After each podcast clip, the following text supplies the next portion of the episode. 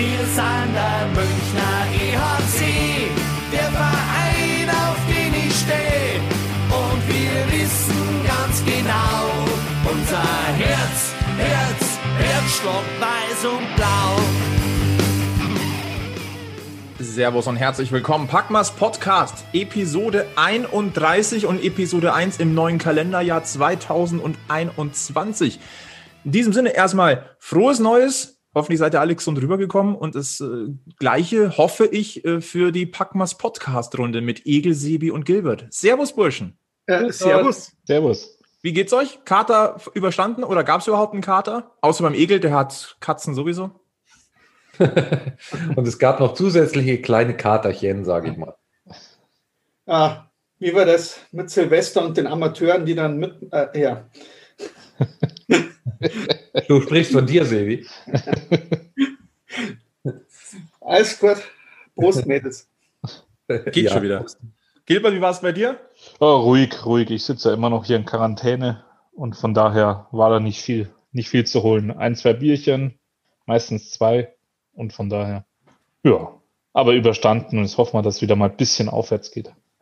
Bei mir ähnlich. Einfach am Nachmittag einen kurzen Raclette-Besuch bei Freunden mit Nachwuchs gemacht und dann den Abend schön zu zweit auf der Couch verbracht. Ja, und die meisten von uns haben sich ja gestern Abend auch schon ähm, den Kater vom Leib geredet und kommentiert und von daher sind wir wieder voll da. Nur der Sebi ist noch ausgefallen. Ja, ich hatte Besuch und da wollte ich mich so ein bisschen ähm, äh, nicht ganz so abwesend sein. Äh, wenn der äh, Fernseher schon im Hintergrund läuft und ich trotzdem abgelenkt war, dann wollte ich aber nicht auch noch die, die Runde sprengen. Ja. Verständlich. Ja. Absolut. Aber damit kommen wir quasi schon zum ersten großen Themenkomplex. Und das ist das erste Spiel des Jahres des ERC Red Bull München. Gleich ein Topspiel bei den Adler Mannheim. Endstand eine 2 zu 3 Niederlage nach Penaltyschießen für München. Bevor wir aber in dieses, in die Details gehen, gibt es zwei Sachen noch zu sagen. Ähm, Maxi Daubner hat sein 100. DEL-Spiel gemacht. Da sagen wir Glückwunsch, Respekt. Auch jetzt als Verteidiger. Können wir ja gleich nochmal drüber reden. Und äh, am heutigen Sonntag, wir nehmen ja am Sonntag, den 3. Januar auf, dürfen wir ein, einem Geburtstagskind gratulieren, das älter geworden ist, als man es gefühlt wahrnimmt, nämlich Maxi Kastner. 28 Jahre alt schon, der Junge. Ja, lustig, weil irgendwie, wenn ich an Maxi Kastner denke, ist er für mich immer noch gefühlt die junge Garde. Ja, und unterschreibe ich sofort. Jetzt wird der Kerl schon 28, jetzt gehört er aber schon zu den Erfahrenen im Kader. Ewige Talent. Nein. Ja, Nein, so, also Maxi macht schon, macht schon eine ganz äh, solide Leistung, ruft er da schon immer ab, finde ich. Ja, passabel. Ja. ja. Ich Ja, möchte also ihn jetzt auch ich nicht sagen, Knie loben. Also, Seit letzter Saison schon äh, ist er eigentlich gut angekommen.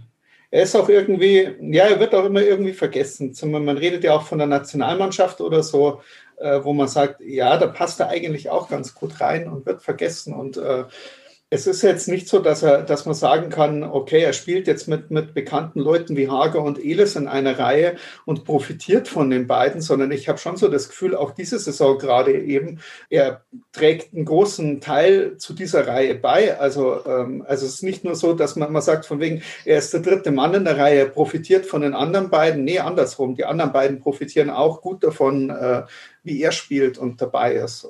Ja, also ich glaube auch, dass es in jeder anderen DEL-Mannschaft gäbe es ein, ein Plätzchen für Maxi Kastner. Ja. Äh, nein. Also er keinen darf Platz natürlich nicht irgendwo anders spielen, nicht, Genau. aber ähm, wenn er denn müsste, glaube ich, würde er auch bei, jedem, bei jeder anderen Mannschaft seinen Platz finden. Also das Leistungsniveau hat er auf jeden Fall. Er hat Ja. vor allem einen großen Schritt nochmal nach vorne gemacht nach dem Abgang von Dominika Huhn. Das äh, haben wir ja auch schon mal angesprochen. Wir sagen auf alle Fälle herzlichen Glückwunsch zum 28. Geburtstag, Maxi Kastner. Und hoffentlich noch lange im Trikot von München. Ja. Schauen wir auf das Spiel am gestrigen späten Abend, nee, späten Nachmittag oder frühen Abend, je nachdem. Es war das beste DL-Saisonspiel bisher. Punkt. Ausrufezeichen. Und zwar von beiden Mannschaften. Ja. Ja gut, aber was zu erwarten war. Ja, ja, beide Mannschaften wollten sich, glaube ich, schon gegenseitig beweisen. Auch schon am vierten Spieltag. Ähm, der Respekt voreinander ist bei beiden Mannschaften da. das ist das, äh, glaube ich, der, der Gradmesser für beide Teams und von daher haben sich da beide ordentlich und ordentlich präsentiert und deswegen war es ein, ich glaube, auch für den neutralen Zuschauer sehr interessantes, gutes Eishockeyspiel.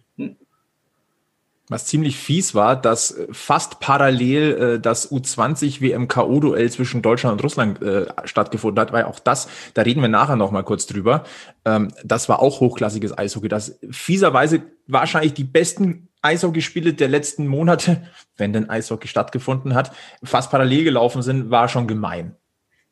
Ja, mehr als unglücklich, muss ich auch sagen. Ähm, ich konnte zum Beispiel das U20-Spiel, da ich das äh, ERC-Spiel kommentiert habe, konnte ich dem U20-Spiel eigentlich gar nicht folgen, bis halt auf die letzten zehn Minuten.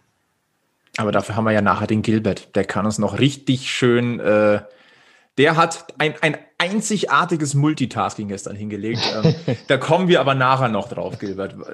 Du siehst auf alle Fälle für den Stress, den du hattest, siehst du heute extrem gut aus. Da, vielen Dank, vielen Dank. Trotz Rangers-Pulli. nee, vorsichtig jetzt, gell? Nein, gehen wir zurück in die SAP-Arena wir müssen über die ersten 10, 15 Minuten des Spiels ganz, ganz kritisch reden, finde ich. Denn da war München nicht so ganz auf dem Eis. Ja, so, das, so kann man stehen lassen. Ja. gar nicht. Also die ersten 15, 10, 15 Minuten hat nur Mannheim gespielt. Und ähm, hätten wir so weitergespielt, glaube ich, hätte es richtig eins auf die Mütze gestern gegeben. Das war halt dann auch genau die erste Viertelstunde, wo du die zwei Tore kriegst, ja? wo du beim zweiten halt überhaupt nicht gut ausschaust also eigentlich gar nicht da bist. Das ist auch das, was ich ja das letzte Mal schon gesagt habe. Also in der Abwehr äh, dürfte man dann doch mal langsam überlegen, ob man vielleicht nochmal irgendwas macht, weil, also entweder ist es eine Kopfsache, weil da definitiv im Kopf keiner bei der Sache war, ja. aber wenn es eine Sache ist, wo dir vielleicht ein Spieler fehlt, ein erfahrener, dann äh, sollte man doch mal drüber nachdenken, ob man nochmal irgendwo einen locker machen kann. Ich, ich weiß nicht, ob das was mit, mit, mit, mit viel Erfahrung zu tun hat. Äh, die ersten zwei Tore, für mich war das wieder dieses systematische, ich sage es immer, begleitendes Fahren.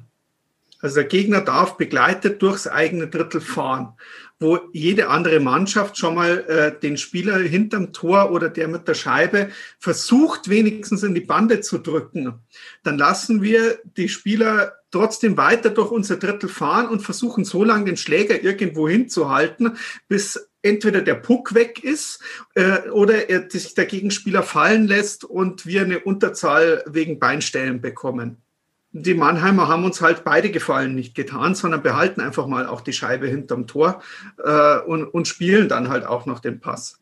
Also für mich darf es weiter in der Verteidigung auch körperlich war später im Spiel ja auch durchaus der Fall, dass wir defensiv mal wieder Körper eingesetzt haben.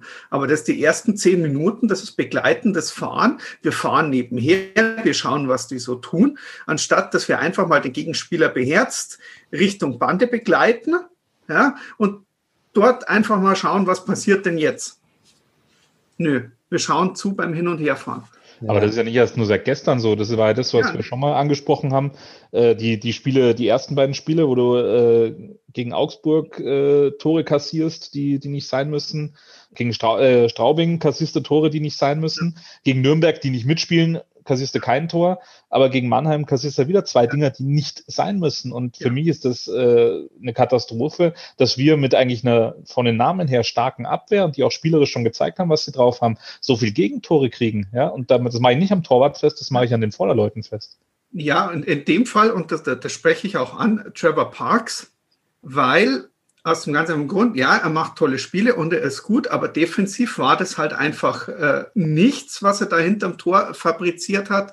Äh, in der Offensive, wenn es in den Vorcheck geht, dann kann er die Checks fahren in der Bande und in der Rundung. Aber hinten muss er die halt dann auch mal fertig fahren.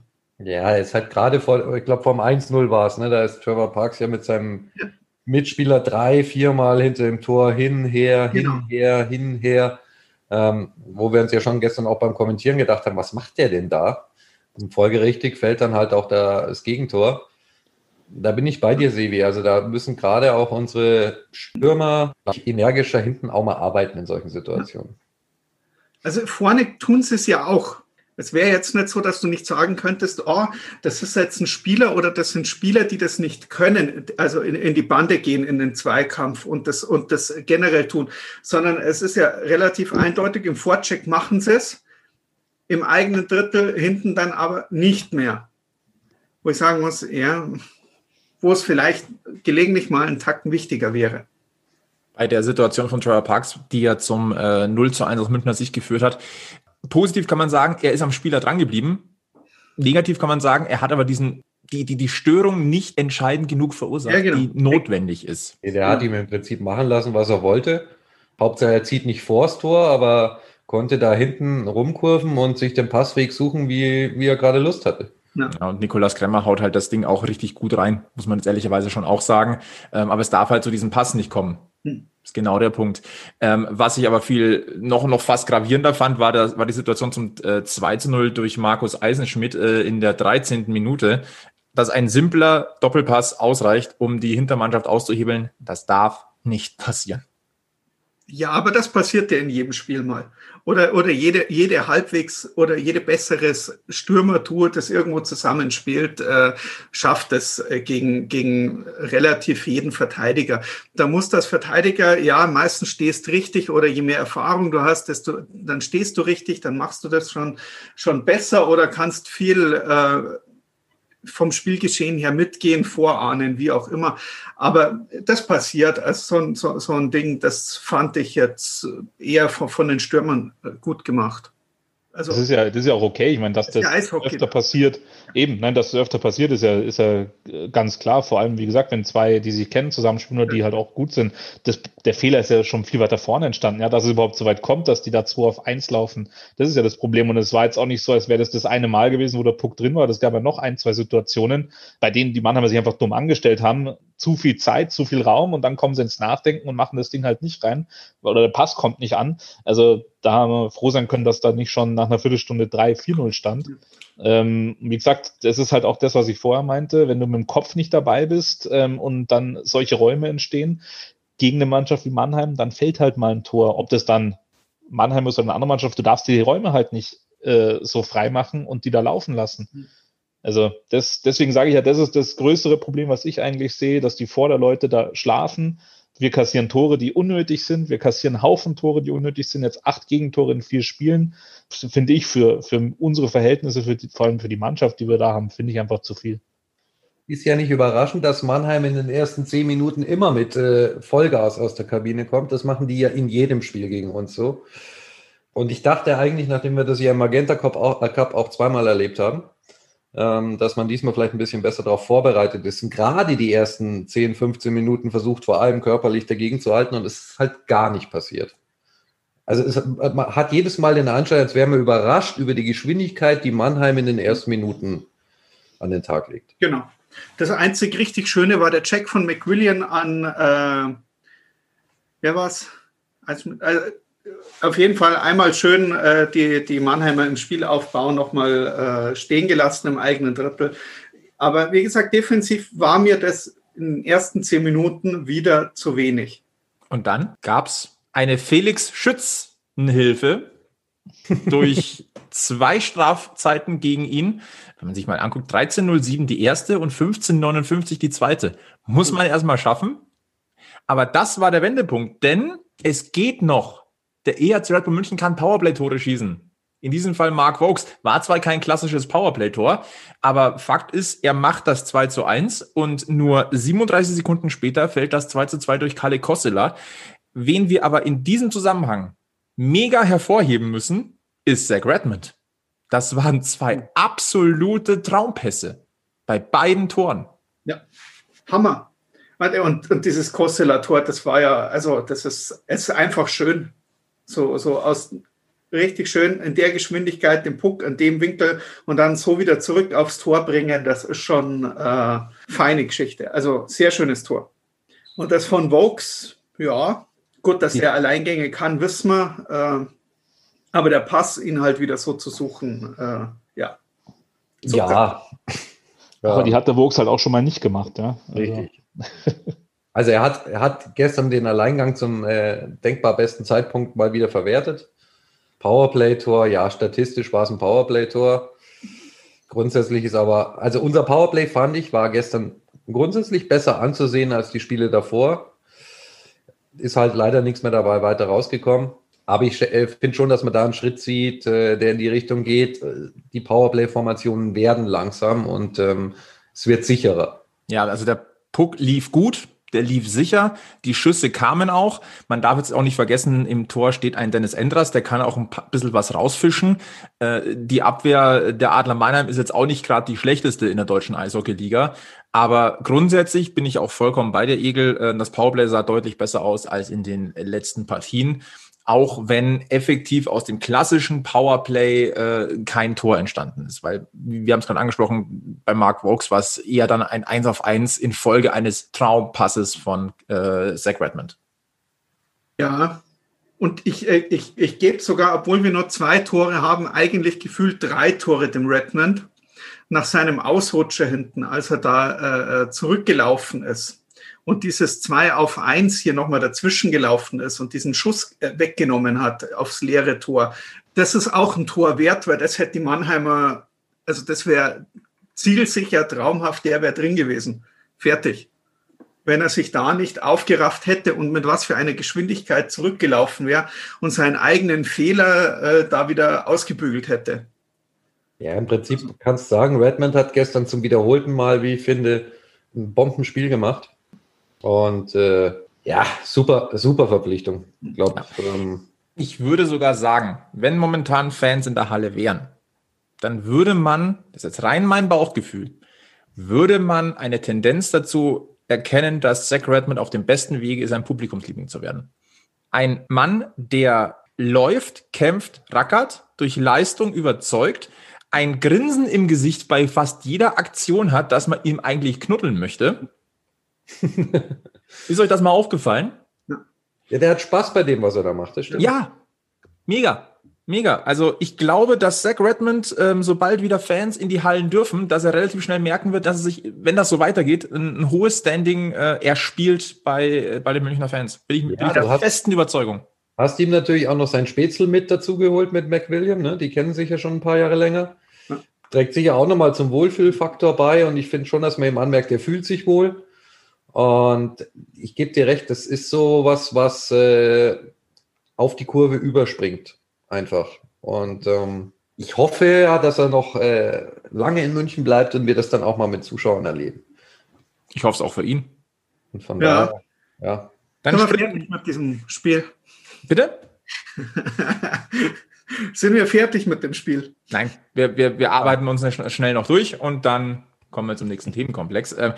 Diese Schützenhilfe durch den Felix, den wir als äh, Vollprofi sehen und äh, vor allem in Sachen Trikot sammeln, die er ja. selbst äh, in Spielen getragen hat, war der Wendepunkt. Ab dem Zeitpunkt war es ein offener Schlagabtausch auf beiden Seiten. Hin und her, ähm, fünf Minuten der EHC überlegen, dann wieder fünf Minuten Mannheim überlegen. Ähm, ein hochklassiges Spiel, bei dem ich mich frage, wie kann das 2 zu 2 nur enden? Eigentlich muss das 5-5 nach 60 Minuten stehen. Ja, das stimmt. Das ist ähm, oftmals den Torhütern zu verdanken gewesen. Und ähm, ist aber auch der Beweis gewesen, dass äh, zwei Drittel Eishockey auch komplett unterhaltsam äh, können, ohne dass, dass Tore fallen. Ähm, war eigentlich immer was los war. Also es gab ganz selten mal Phasen in dem Spiel, wo es so dahin geplätschert ist. Und ähm, dann hat es auch ohne Tore mal einen gewissen Unterhaltungsfaktor, weil es dann auch stellenweise einfach mal körperlich wurde und ähm, weil äh, der Herr Wolf dann wieder mal irgendwelche Missionen hatte, die er mit dem Schiedsrichter oder irgendwelchen Gegnern diskutieren musste und solche Geschichten. Also von daher, ähm, auch wenn das Ergebnis am Ende nicht ganz stimmt, war es sehr unterhaltsam und äh, echt ein gutes Spiel. Auch das Ergebnis, ich denke, das 2-2 war das, war das richtig faire Ergebnis für dieses Spiel, für, für, für beide. Und wenn man sich den Spielverlauf die ersten zehn Minuten so, dann zehn Minuten so und dann eben dieses, dieses, dieses abgewechselte, diesen Zusatzpunkt, ja, in dem Fall hat sich den keiner verdient oder jeder hätte ihn sich verdient, dass der dann halt durch so ein Scheißheiseltor äh, vergeben wird, finde ich, ohne jetzt zu sagen, äh, Mannheim hätte es nicht verdient. Ich hätte es Mannheim sehr gerne gegönnt, wenn es ein ordentlicher Penalty gewesen wäre ähm, der da drin gewesen wäre. Das hat mir eigentlich schon so den Tag so ein bisschen, bisschen versemmelt, dass du wegen, wegen sowas, also nur diese eine Aktion hat den Zusatzpunkt gebracht. Und äh, ja, nee, das war ekelhaft. Ja, gut, hinten. Ja. Und dann noch Plachter. Conny sagen, du kriegst hinten so eine Wurstsemmel. Ja, Musst aber der Fairness halber auch sagen, unsere Penalties waren alle drei. Ja, kannst auch den Mantel des Schweigens drüber bringen, ganz ehrlich. ja die, die, die drei Mannheimer Penalties waren auch nicht gut. Der, das war halt Dusel. Aber ich Also- bin mir sicher, dass wir besser Penalty schießen könnten, als wir es gestern getan haben. Also ich muss sagen, ich fand die Penalties von Mannheim allesamt stärker als äh, die von München. Ich bin vollkommen dabei. Der von Plachter, das hat mich ein bisschen, ich war ein bisschen verwirrt, weil die erste Anzeige vom Referee war ja kein Tor. Oder habe ich da was falsch gesehen? Also ich, war jetzt eigentlich, dachte ich mir, okay, das, schaust du jetzt noch mal länger nach, was da alles erlaubt ist und was nicht und wie lange das noch laufen darf und äh, keine Ahnung, ob das Tor noch zählt, wenn der, wenn der Münchner Torhüter schon auf der eigenen Bank wieder ist oder äh, äh, ab wann denn äh, die Situation vorbei ist. Ähm, ja, wie gesagt, er hat es gegeben, er ist irgendwie über die Linie gerutscht, aber ich war auch in erster Linie verwirrt. Der Puck geht an den Pfosten, der Puck geht eindeutig von der Richtung her weit vom Tor wieder weg. Dann breitet er die Arme aus, zeigt an, es war kein Tor. Und dann wartet er so lange, bis äh, die Situation danach eigentlich die Bewegung von Kevin Reich kommt und äh, dann die Scheibe wieder ganz langsam über die Linie trudelt und dann gibt er doch Tor. Ähm, Also ein schöner Penalty war es nicht. Das ist äh, Dusel pur. ja, Aber man muss auch ganz deutlich nochmal sagen, die äh, sämtliche Penalties von Philipp Gogola, Mark Vokes und Kalle Kossela, die waren halt, nennen wir es mal nicht der Bringer. hm. Das ist aber freundlich ausgedrückt, ja. Ihr wisst doch, ich bin salomonisch unterwegs. Also ich glaube, die wären teilweise besser, wie äh, wenn, wenn Zach Redmond einen Penalty nimmt und direkt von der blauen Linie abzieht, ist es gefährlicher als die drei, die wir gestern gesehen haben. nee, das geht leider nicht, weil wenn du so ein Tor beim Penaltyschießen machst, dann brauche ich ganz viele Taschentücher. Freudentränen. Freudentränen wolltest du sagen, ne? Ja, wollte er. Ab heute ist Packmas Podcast FSK 18. Nein, nein, und Freudentränen, Ja, Freudentränen. Freudentränen. Also ich habe es noch. so verstanden. Gerade noch. Nein, ähm, Fakt ist, ähm, einen Penalty hat Kevin Reich auch richtig stark rausgefischt mit der Fanghand. Das müsste der gewesen sein gegen Markus Eisenschmidt. Das war sehr sehenswert. Und über Kevin Reich müssen wir noch mal auch kurz reden. Es gab eine Szene, das ist auch die, die wahrscheinlich am meisten im Gedächtnis bleibt. Insgesamt hat Kevin Reich aber ein starkes Spiel gemacht. Punkt. Ja, Kevin Reich hat auf jeden Fall gestern ähm, im Prinzip echt ein gu- gutes Spiel gemacht, hat auch ein, zwei wirklich starke Saves dabei gehabt. Und dann gab es halt diese eine Situation, über die dann auch im Nachgang noch so ein bisschen diskutiert wurde, ähm, wo er sich den Puck zwischen den eigenen beiden Schonern äh, selber ins Tor schiebt, ohne Einfluss eines Gegenspielers und ähm, die Schiedsrichter aber das Tor nicht geben. Vollkommen korrekt. Vollkommen korrekt. Ähm, Ich höre gerade einen Aufschrei aus Mannheim. ja, Aber wir erklären das Ganze, weil regelkonform war es insgesamt. Sebi hat es vorhin schön erklärt. Ja, es ist ganz einfach. Der, der, der, der Kausus Knackus an der Sache war die angezeigte Strafe. Wäre die Strafe nicht angezeigt gewesen, wäre es ein Tor gewesen, weil Kevin Reich ihn nicht festgehalten hat. Durch die angezeigte Strafe ist aber die Puckkontrolle, die er hatte, durch das, dass er den Puck spielen konnte, als er ihn auf den Schläger bekommen hat, der Zeitpunkt, an dem das Spiel zu unterbrechen ist und die Strafe auszusprechen ist. Und deswegen regelkonform Strafe angezeigt. Kevin Reich hat den Puck am Schläger, hat ihn unter sich. Damit ist die Situation vorbei. Die Strafe wird ausgesprochen und es kann nichts mehr danach passieren. Auch eben dieses Tor nicht. Und von dem her äh, vollkommen in Ordnung.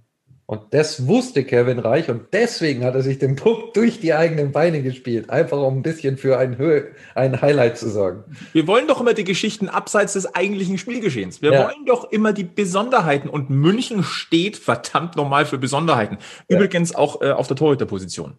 Hashtag ja, Leggio. aber er ist schon ein Schlawiner, der Kevin. Ne? Dazu gehört aber halt auch, dass man ganz genau die Regeln kennt. Ja. Ja. Also, Ja, der Kevin ist halt auch reich an Überraschungen. ja. Oh, Gut, wir haben heute wieder Wortwitzflo.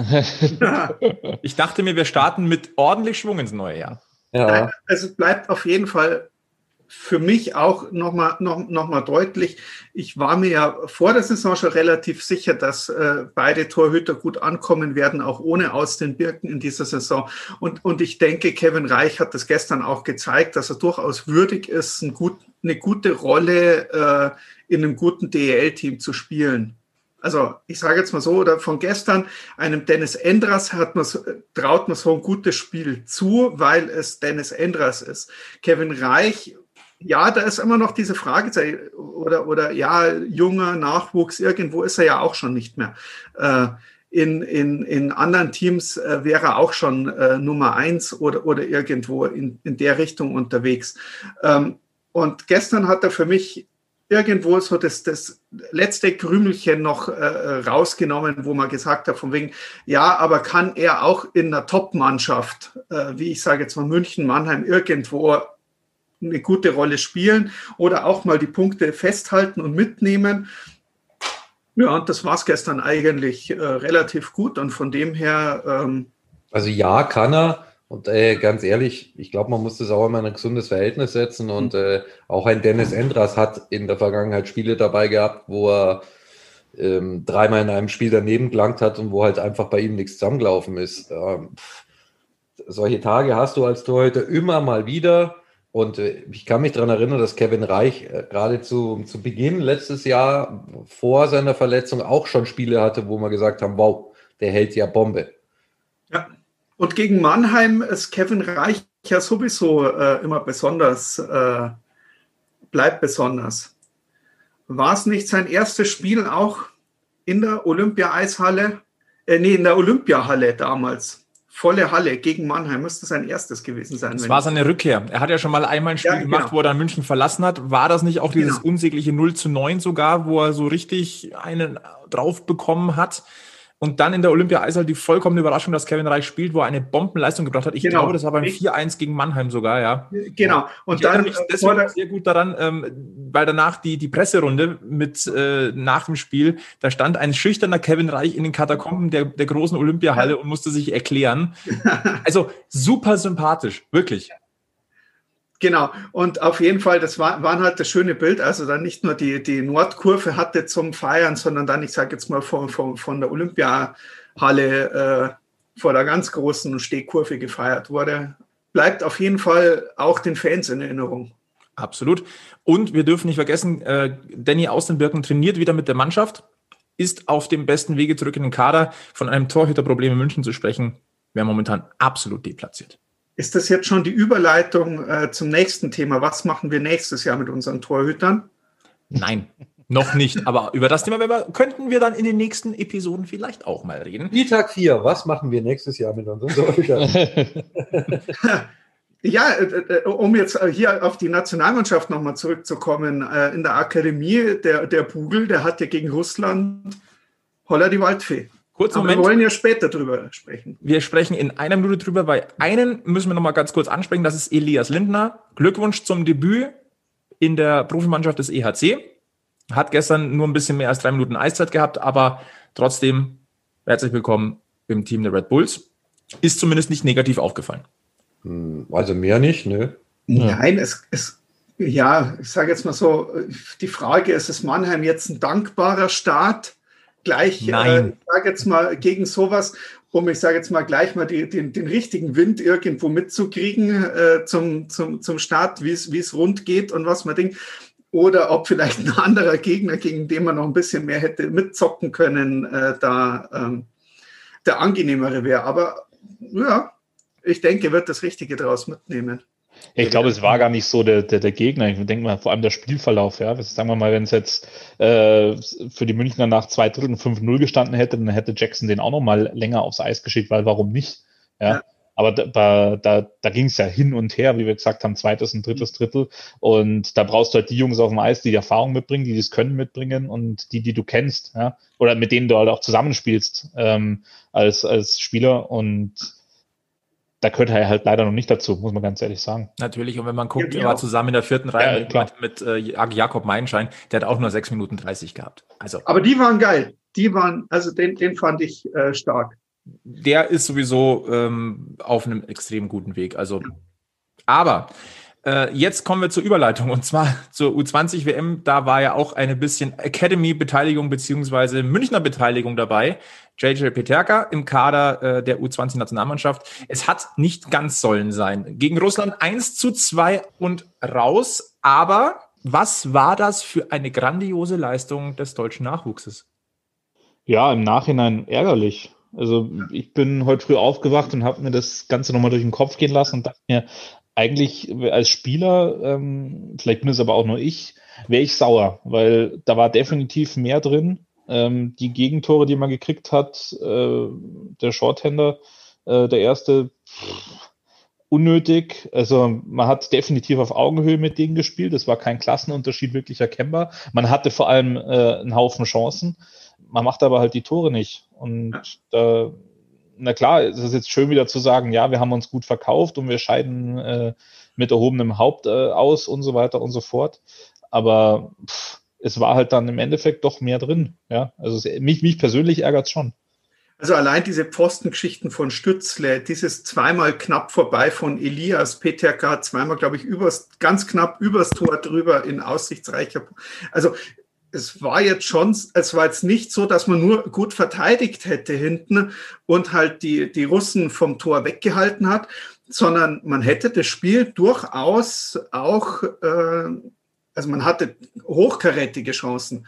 Der russische Torhüter hat auch gut gehalten, das muss man dann da nochmal dazu sagen. Flinke Beine hat er, aber oh, im Endeffekt, ja, gebe ich dir recht, wieder mal gegen Russland so ein Spiel, wo du dir danach denkst, ja, ist zwar schön und alle loben dich und alle sind gut, so wie damals bei der Silbermedaille, aber wenn man da sagt, okay, wir sind zufrieden und oh, und das ist schön und das ist gut, dann ist es gelogen, fertig. Und äh, auch wenn jetzt, ich sage jetzt mal, die, die, die, die Spieler der Olympiamannschaft damals immer noch sagen, ja, mit Silber, wir sind zufrieden, was wir erreicht haben. Im Endeffekt beißt sich trotzdem jeder von denen noch in den Arsch, weil sie bis kurz vorher ich sage jetzt mal, wirklich eine Hand äh, dran hatten und es hätten auch gewinnen können. Der letzte Schritt hat halt einfach gefehlt. Wieder einmal. Ja, ja nee, so das, das ist ja falsch. So darfst du es ja gar nicht sagen. So darfst du es gar nicht sagen, dass der letzte Schritt gefehlt hat. Man war ja ständig auf Augenhöhe. Ja. Es war, es war einfach halt ärgerlich, dass man da bin ich jetzt mal böse, dass die U20 das sich eigentlich selber verbaut hat, äh, durch dieses frühe Unterzahltor, das hm. absolut unnötig ja. war. Aber ich habe heute auch noch mal ein bisschen dann gelesen, was so die, die nordamerikanische Presse da auch dazu schreibt. Und da war es eigentlich, ging es mehr um die Russen, also die Deutschen wurden natürlich auch gelobt, aber ja. mehr um die Russen, ähm, wie, wie das sein kann, dass äh, die deutsche Mannschaft äh, so gut dagegen hält, wieso die Russen so in Anführungszeichen schlecht agieren gegen die und warum man vor allem bei den Russen in Unterzahl besser ist als mit fünf Mann. Und das war ja Fakt so. Deutschland am Ende, glaube ich, vier oder fünf Powerplays. Ähm, und das waren eigentlich die besten Szenen von den Russen. Ja, da machen sie das Tor, da spielen sie richtig äh, gut mit. Ja, also wie gesagt, mich, mich ärgert's. Ähm, wie Sebi sagte, schon wieder so ein Spiel gegen die Russen. Und ähm, ja, von der Silbermedaille können die sich heute auch nichts mehr kaufen. Klar, hängen die jetzt an der Wand. Aber wenn du vor allem weißt, was möglich gewesen wäre, ja, äh, also die Art und Weise, wie das zustande gekommen ist, das ist was, also das wird mich wirklich äh, lange, lange noch verfolgen. Aber liegt es nicht auch daran, dass, also es kann mich täuschen, aber dass die Russen scheinbar immer noch so ein bisschen die Einstellung haben, ach, deutsches Eishockey. Komm, im Vorbeigehen. Ich glaube, die Russen haben, egal gegen wen sie spielen, außer es ist Kanada, bei jedem die Einstellung, selbst bei den USA oder, oder Finnland, Schweden. Ich glaube, die sind aber auch einfach so geimpft, dass die, äh, die kriegen das mit. Wir sind Russland, ähm, wer sind die anderen? Ja, also wenn, ja, wenn wir spielen, dann gewinnen wir. Es, es, überschattet ja alles auch immer noch so ein bisschen dieses, ähm, dieses, dieses Spiel gegen Kanada wo halt einfach nichts funktioniert hat, wo halt wirklich jeder, äh, jeder Schuss irgendwo im Tor war. Das war ja auch viel höher, wie es eigentlich irgendwie äh, der Spielverlauf oder hätte ausschauen können. Und ja, das, das, überschattet das noch ein bisschen. Aber im Endeffekt fand ich jetzt schon auch äh, dieses Russland-Spiel. Und wenn man sich die anderen angeschaut hat, äh, die anderen Spiele, dass man eigentlich ja, wie sagen wir, sie wollen ja nicht immer nur sagen, sie wollen gut mitspielen, aber sie haben eben genau das haben sie gemacht. Also man hat bei vielen Sachen einfach nicht mehr gemerkt, wie früher, wo du gesagt hast, boah, da muss jetzt aber alles glatt laufen und gegen jedes andere Team muss die Top-Leistung her, um da überhaupt mitzuhalten, sondern man hat irgendwo gemerkt, ja, der, der Platz irgendwo in, der, in, den, in, den, in den Top äh, 10 Teams der Welt U20 der kommt nicht irgendwo her, sondern der ist schon auch irgendwo verdient und äh, da ist man jetzt auch. Und äh, man kann auch gegen jede andere Mannschaft gewinnen, wenn man nicht sein Top-Spiel abliefert, sondern wenn man ein normales, gutes Spiel schon abliefert. Und ähm, von dem her, ähm, ja, wie gesagt, alles dieses blöde Kanada-Spiel, das man halt irgendwo abhaken sollte und was die Jungs ja auch wirklich grandios gemacht haben. Offensichtlich. Ja, ich finde schon, dass man ganz deutlich sieht, dass das deutsche Eishockey in den letzten zwei, drei, vier Jahren einen großen Schritt nach vorne gemacht hat. Ja. Weil die Diskussion, dass wir uns darüber ärgern, dass wir 2-1 gegen Russland verlieren, hätten wir vor drei, vier Jahren sicher nicht geführt. Ja, definitiv nicht. Und das ist auch der, der nächste Schritt, was ich auch gelesen habe, dass man jetzt schon, auch schon von, der, von den nächsten Winterspielen spricht. Ähm, ich glaube, weiß nicht, Peking 2022. Peking ähm, 2022, yes dass man da schon von den Top Six Forwards spricht von Deutschland und da halt die Reihe gleich mal mit Kahun, Dreiseitel äh, und Peterka besetzt, die erste Reihe und die zweite Reihe dann mit äh, Stützle, ähm, ich weiß gar nicht, wer noch dabei war, Reichel und, keine Ahnung, suche jetzt noch, suche noch sechs. Wahrscheinlich aus. Elias noch hinterher. Ja, zum Beispiel. Also, das, dass, dass auf jeden Fall das Potenzial da ist, dass man dann äh, auch dann wirklich nicht nur die, die, das spielerische Können hat, sondern tatsächlich auch die Namen halt mitbringt. Ja? Aber was für eine geile Geschichte, um jetzt hier mal positiv äh, äh, wieder auf Mannheim zurückzukommen. Das könnte jetzt das dritte Jahr in Folge sein äh, äh, mit, ne, mit einem Top Ten Draft äh, äh, Pick Spieler in den Reihen und woanders nach den nach den Reaktionen von von gestern, glaube ich, können wir Elias nächstes Jahr wenig erwarten, oder? Außer erste Runde hoch.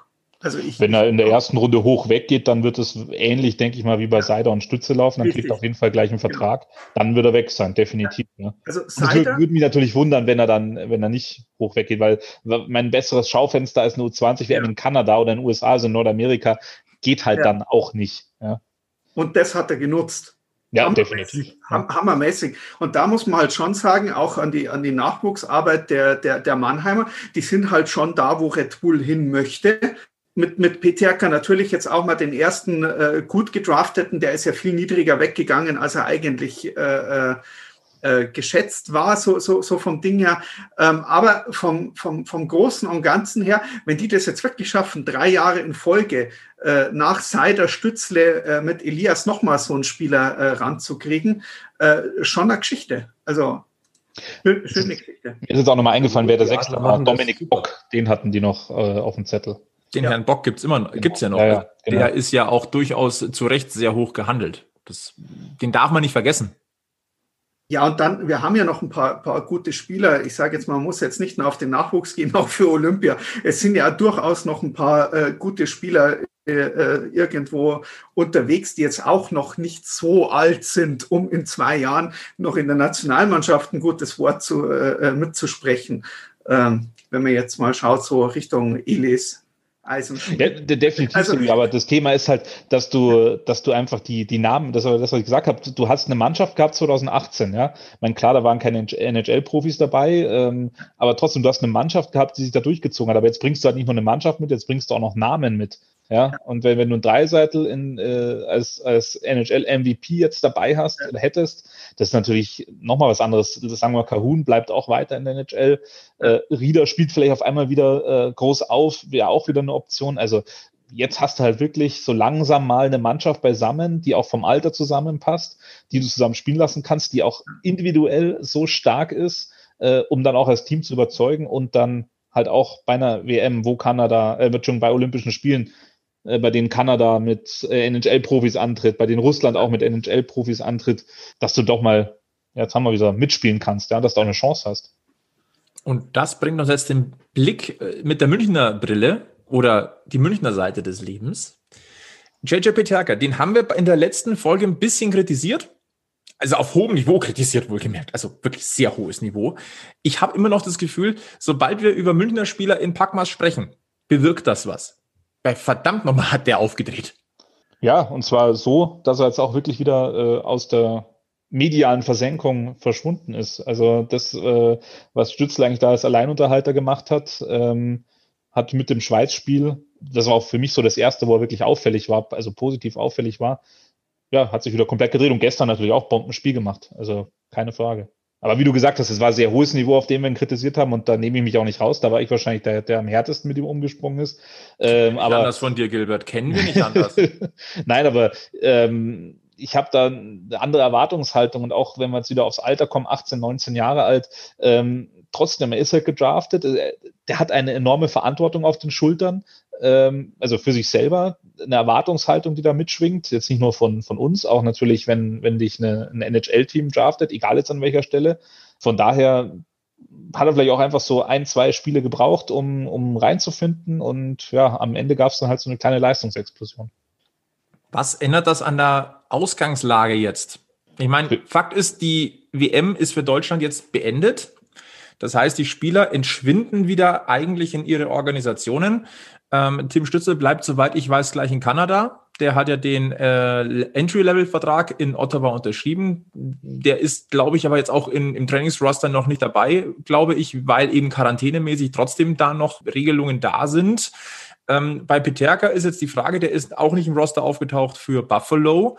Ich habe aber über unseren Gilbert auch gehört, dass es in den USA durchaus auch äh, Stimmen gibt oder zumindest aus äh, Ottawa ein, zwei Stimmen gibt, äh, die sich, die jetzt schon ein bisschen beklagen, verdammt nochmal, wieso haben wir den Peterka nicht auch genommen? Ja, offiziell hörst du natürlich nichts von den Senators, das ist ja ganz klar. Also das, das wird keiner machen da in Kanada oder generell keiner im, im Profisport, ja, dass er seine eigenen Entscheidungen öffentlich in Frage stellt. Aber die, die, äh, die, die Journalisten und die Blogger und wie sie alle, was alle sind und wie sie alle heißen, die da näher dran sind und auch die, die Insider-Infos haben, da ist tatsächlich so. Ich glaube, Ottawa hatte drei Picks in der ersten Runde, wenn ich mich jetzt richtig erinnere, ähm, und man schon jetzt nach, nach der WM, wo man die Kombination Stützle und Peterka gesehen hat, sich so ein bisschen in den Allerwertesten beißt und sagt, ja, warum haben wir damit nicht gerechnet? Warum hatten wir das nicht auf dem Zettel? Hätten wir vielleicht ja auch noch Peterka nehmen können, um dann auch so eine Kombi zu haben. Aber wie gesagt, das ist dann anders gekommen. Äh, Peterka geht in der zweiten Runde nach Buffalo und da ist auch die Info, dass, dass er erstmal halt wieder nach Europa zurückkommt und da auch bleiben wird. Also wie es mit einem Vertrag ausschaut, da kann ich gar nichts dazu sagen, aber äh, eingeplant ist er nicht. Äh, die Sabres haben, ich habe es in der letzten Folge, glaube ich, schon gesagt, viele Einjahresverträge äh, rausgegeben. Sie haben sich auch nochmal mit erfahrenen Spielern verstärkt. Also sozusagen so ein, ein Rebuild, wie wir es bei anderen Teams momentan erleben, gibt es nicht wirklich. Das heißt, man setzt nicht nur auf, auf den Aufbau von einer neuen jungen Mannschaft, sondern man hat mit Taylor Hall, Eric Stahl Leute geholt, die Erfahrung haben die die Playoff-Erfahrung haben, die was drauf haben. Und da wäre, glaube ich, momentan auch Peterka, vor allem in so einer verkürzten Saison, auch fehl am Platz. Da würde sich, äh, ja, da würde er nicht viel, viel Chancen kriegen, je nachdem natürlich auch, wie die Saison läuft. Aber ich denke, wir werden ihn hier in Europa wiedersehen. Ich befürchte in Salzburg, auch wenn ich ihn mir natürlich in München wieder wünschen würde. Die Diskussion hatten wir in Folge 30. Da waren wir uns auch nicht einig, wo er landen wird. Sind wir auch immer München noch ist, oder Salzburg ist. Und wir sind uns immer noch nicht einig. Wir bleiben aber dran an JJ Peterka. Das können wir versprechen. Wir kommen noch zum letzten Themenblock und der ist, äh, wie ich finde, durchaus interessant, denn was vielleicht nicht so vielen ein Begriff ist, ähm, nächsten Samstag, am 9.1. wäre eigentlich das nächste DEL Winter Game angesetzt gewesen. Das hätte stattgefunden in Köln gegen Düsseldorf, einmal mehr dieses Duell. Und äh, ja, das muss ausfallen, ähm, aus mehreren Gründen. Erstens keine Zuschauer zugelassen. Zweitens, die Fußball-Bundesliga spielt schon wieder und wir wissen alle, der Aufbau für ein DL Wintergame, der dauert. Du brauchst das Stadion etwas länger, um das äh, zu realisieren. Das heißt, es ist gestrichen worden. Ändert aber nichts an der Tatsache, dass diese Wintergames eine gewisse Faszination ausüben. Und ich denke, es ist durchaus auch mal berechtigt, in den Ring zu schmeißen. DL Wintergame mit Münchner Beteiligung. Was halten wir davon? Wie wäre das? Ich würde gern anfangen. Im Endeffekt geht es an erster Stelle immer darum, dass man sich so ein Wintergame erstmal leisten muss und vorfinanzieren muss. Wer anders außer Red Bull in der DEL, außer Köln und ich sage jetzt mal München, Mannheim, kann das irgendwo in der Ecke schon, um da mal ein bisschen was äh, oder das, den, den finanziellen Puffer mal so in den Ring zu werfen, dass man sagen kann, das wird kein komplettes Desaster. Das wäre jetzt schon mal so der erste Punkt, wo man sagen könnte, die Münchner könnten hier auf jeden Fall schon mal Pluspunkte sammeln, indem sie diese Wintergame-Geschichte überhaupt erstmal mit möglich machen und dann natürlich mitspielen. Egal wo. Ich meine, Spezialspiele in der Olympiahalle hatten wir ja auch schon. Auch das ist kostspielig. Ja. Genau. Ja, durchaus. Der Kostenfaktor ist, spielt, glaube ich, schon eine sehr entscheidende Rolle sogar. Ähm, gerade nach dieser Saison jetzt ähm, wird es bei manchen noch mehr auf Kante sein. Und da wird man sich das wahrscheinlich dreimal überlegen, ob man sich den nächsten Risikofaktor finanziell da ans Bein bindet. Aber gehen wir mal weg vom, vom, ähm, von der aktuell wirklich blöden Situation. Wir müssen auch erstmal gucken, wann ist sowas überhaupt überhaupt logistisch und sinnvoll umsetzbar. Ähm, das wird wahrscheinlich noch ein bisschen dauern. Ich persönlich glaube jetzt auch noch nicht daran, dass 2022 dieses DL Wintergame nachgeholt wird. Ähm, da wird noch ein bisschen äh, Wasser die Isar runterfließen oder den Rhein in dem Fall. Ähm, aber grundsätzlich äh, die Rahmenbedingungen für ein DL Wintergame mit Münchner Beteiligung und unsere Einschätzung. Finanziell haben wir gerade gesagt, wäre das definitiv umsetzbar ich glaube, auch die Außenwirkung wäre als Werbewirkung auch vor allem auch für das Eishockey äh, in Bayern und das Eishockey vor allem in München nicht verkehrt. Die Frage ist aber auch, auch nur, in welchem Rahmen ist das umsetzbar? Ich rede auch von Örtlichkeit. Ja, aber ich glaube, genau das ist so ein Problem, weil da kommt jetzt gleich wieder der Erste und, und schreit, äh, ich sage jetzt einfach mal Olympiastadion oder ähnliches. Und das halte ich für, ja, nehmt es mir nicht übel, halte ich für nicht durchführbar, weil es einfach zu groß ist.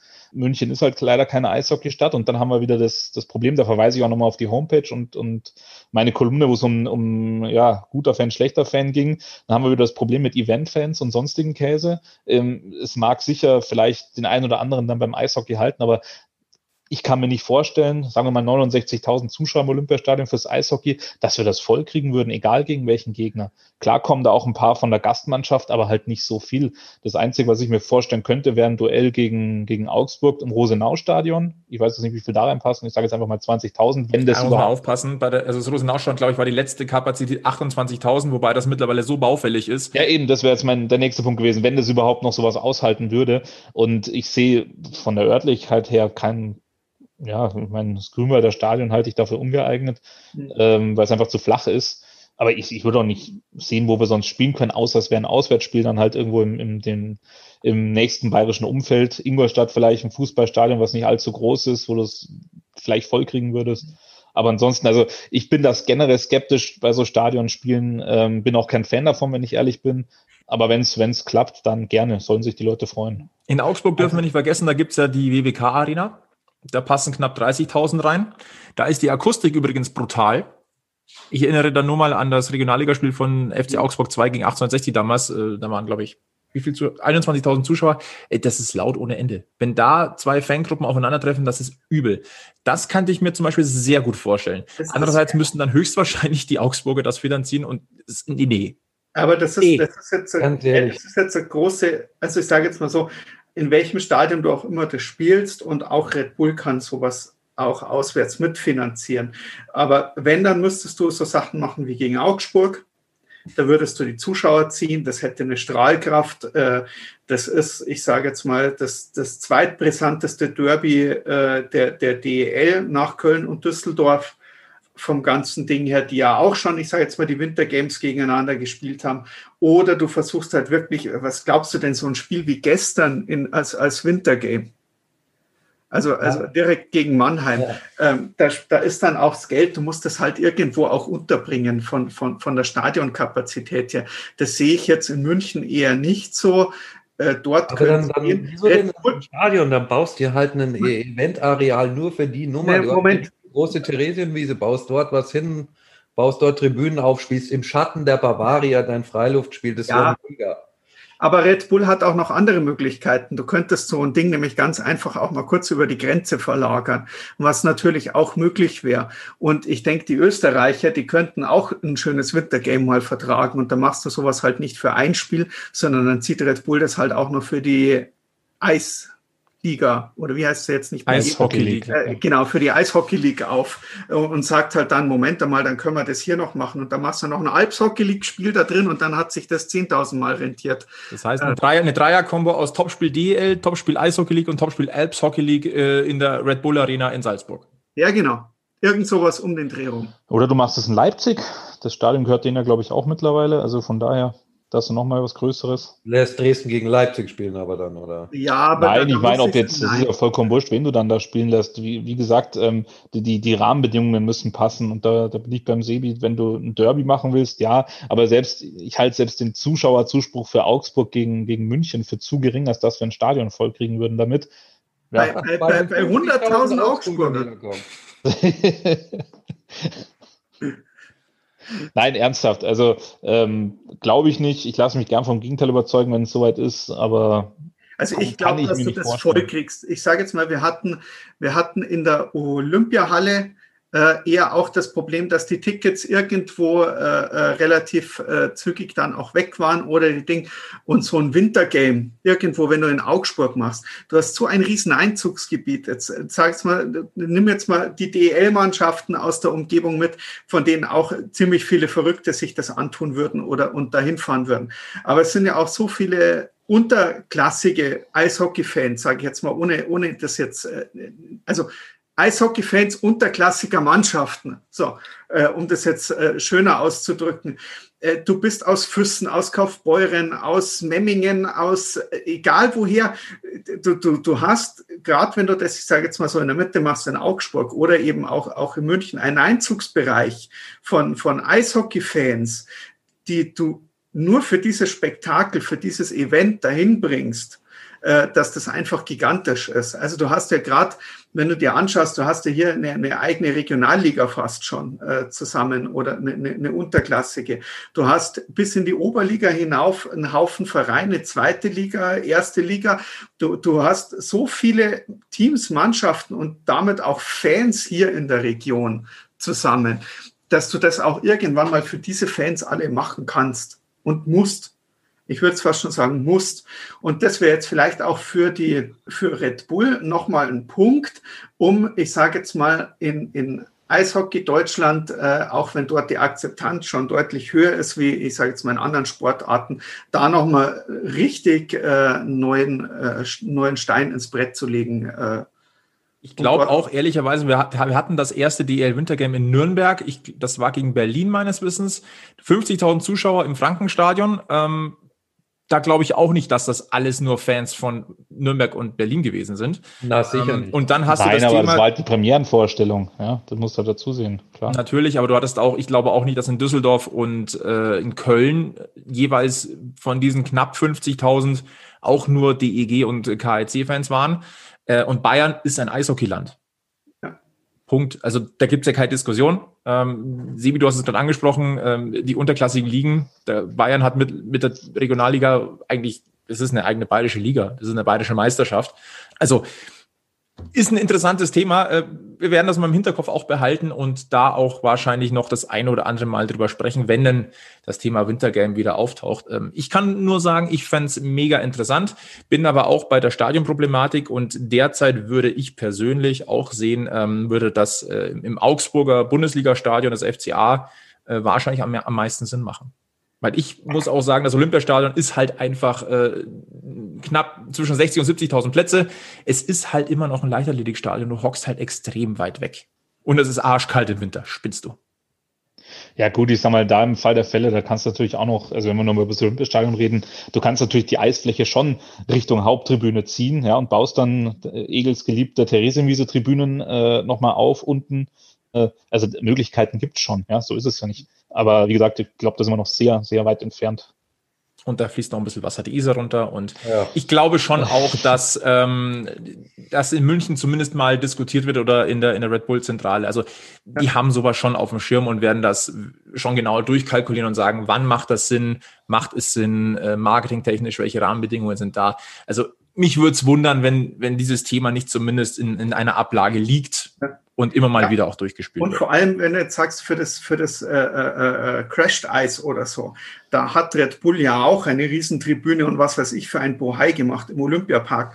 Das war auch nicht günstig, was sie da aufgebaut haben. Also äh, den See trockenlegen und dann nochmal hier die Bahn drüber und, und, und. und äh, ja. ja, das, was ich meine. Wenn sie es machen, dann machen sie es richtig und dann ist ja. äh, Geld erstmal, glaube ich, zweitrangig, sondern soll es eine richtig coole Show sein.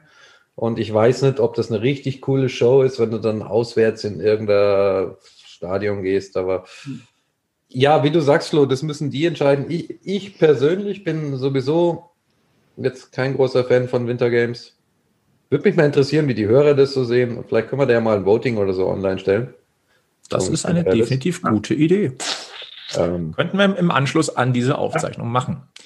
Bevor wir den Deckel drauf machen auf Podcast Folge 31, Premierenausgabe 2021, dürfen wir etwas ankündigen, was uns extrem freut.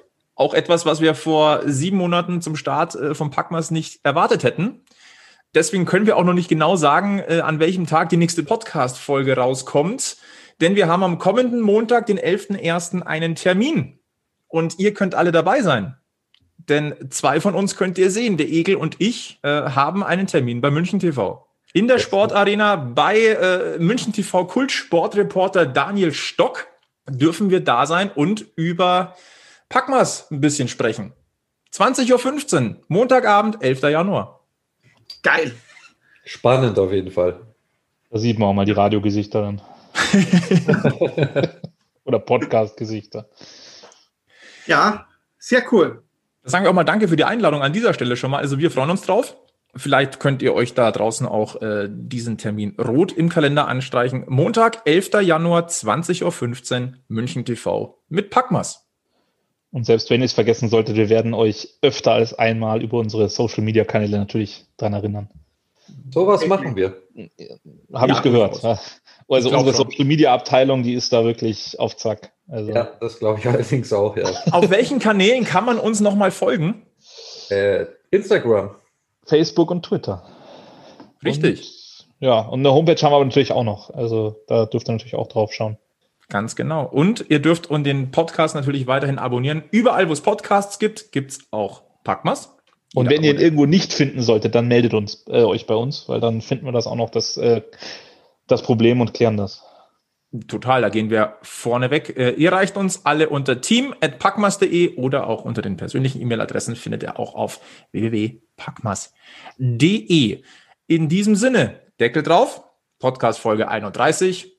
Der Startschuss ins Jahr 2021 ist gemacht. Moment, ganz, ganz wichtig und wir haben Wort gehalten. Folge 31 mit Gilbert. Ja, wichtig. Ja. Also, also auch wenn wir dazwischen gefunkt haben, wir haben es lange vor, ich glaube, nach, nach, nach der Nummer 14 angekündigt. wenn die drei da ist, dann ist wir auch es geschafft. genau so ist es. In diesem Sinne, ähm, schön, dass ihr dabei gewesen seid beim Packmas Podcast. Bleibt uns gewogen, abonniert uns, folgt uns, äh, meldet euch bei uns für Ideen, Kritik, äh, Fragen. Und ansonsten verweisen wir auf unseren Auftritt bei München TV und natürlich dann auf Folge 32, dann wieder auf den bekannten Kanälen. Und bis dahin gilt, wie immer, immer schön am Puck bleiben. Bis zum nächsten Mal bei Packmas. Servus. Servus. So, und jetzt raus mit dem Beißen. Oh, ja. Aber super. Wir sind